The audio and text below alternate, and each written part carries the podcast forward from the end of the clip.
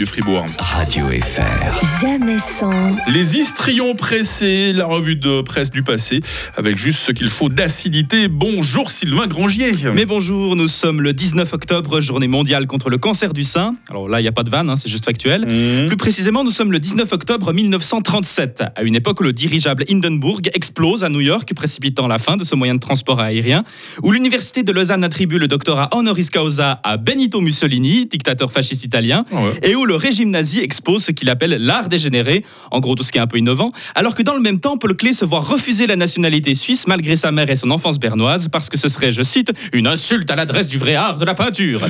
une belle époque pour la culture, donc. Oui, c'est cette même époque où en Allemagne, un certain peintre refoulé autrichien et moustachu s'agite avec véhémence, dirons-nous sobrement.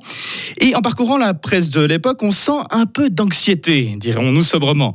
Dans La Liberté du jour, on explique au lecteur pourquoi c'est important d'éteindre les lumières la nuit pour désorienter les attaques aériennes. Et dans La Gruyère, on annonce l'envoi de scouts chez les gens pour vider les galtas, les étages supérieurs étant en danger en cas d'attaque aérienne. C'est de la défense aérienne passive, disent-ils sobrement, entre les colonnes consacrées à la guerre civile espagnole et la réclame pour les soins des pieds. En résumé, pour le dire sobrement, cette époque, c'est pas l'éclate. Enfin si, ça éclate, mais enfin, Ouais. non, ouais, vous voyez ce que je veux dire. Mais ce qui m'intéresse dans la liberté du jour, c'est un article qui s'adresse aux enfants de nos écoles primaires. Ces derniers sont en effet propriétaires du chemin creux de Kustnacht, dans le canton de Schwytz, là où, selon la légende, Guillaume Tell aurait tué le baron Gessler. Enfin, la légende, si on lit l'article, la véracité historique de l'événement ne fait aucun doute. Mais comment ça se fait que les écoliers soient propriétaires de ce chemin creux? Réponse après la pub. De même que Napoléon embrassait d'un seul regard le champ de bataille, discernait aussitôt le danger, déplaçait ses régiments et engageait ses réserves à point nommé, l'industriel et le commerçant doivent surveiller d'un seul coup d'œil et à chaque instant la marche comptable de leur entreprise. L'organisation RUF. Vous fera connaître à toute heure vos positions. Comptabilité RUF SA Lausanne. Quoi?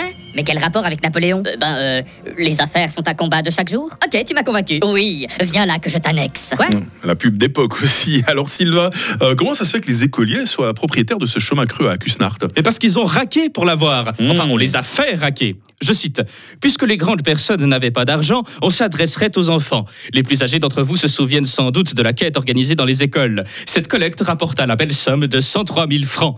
Fin de citation. Mais pourquoi faire tout ce pognon? Pour payer la route de contournement afin de sauvegarder le site et ce faisant, et ce en faisant travailler des ados chômeurs. Et là, inauguration en grande pompe, discours du conseiller fédéral, je cite Oui, nous sommes tous enfants de la même mère, l'Helvétie. Vos cœurs sont les vivantes forteresses de la patrie suisse. Et le journaliste a ajouté N'est-ce pas, mes chers enfants, que monsieur le conseiller fédéral connaît bien le cœur des petits romans? Et comme il a su prononcer des paroles qui vous font plaisir Hein? Mais oui, JB, ils sont sûrement ravis. Hein, mon cher petit T'es content d'avoir donné tous tes sous pour un alignement de cailloux à l'autre bout du pays que tu verras probablement jamais Hein, oui, t'es content Allez, maintenant tu vas ramasser tout le foin et après tu iras sortir une armoire du galta de la voisine. Allez hop Ah, c'est comme ça à l'époque. hein. eh oui. Bon, c'est qu'en cette période, on se retranche dans les valeurs d'identité nationale face aux multiples menaces extérieures. Le chemin creux, comme d'autres lieux mythiques, participe à la défense spirituelle, comme on l'appelle sobrement. Contrairement à Didier Castella, qui lui participe à la dépense en spiritueux.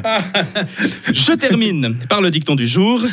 Faire payer des enfants pour travailler dans le chemin creux, non, ça ne me dit absolument rien. C'était une expression offerte par la conférence des évêques suisses. Oh non, il a pas osé. On se reverra en enfer. Merci Allez. Sylvain Grangier, les histrions pressés. Bonne journée, hein Merci pareillement. Radio FR. Jamais sans. Grégory Cobb, demain matin à la même heure. Qui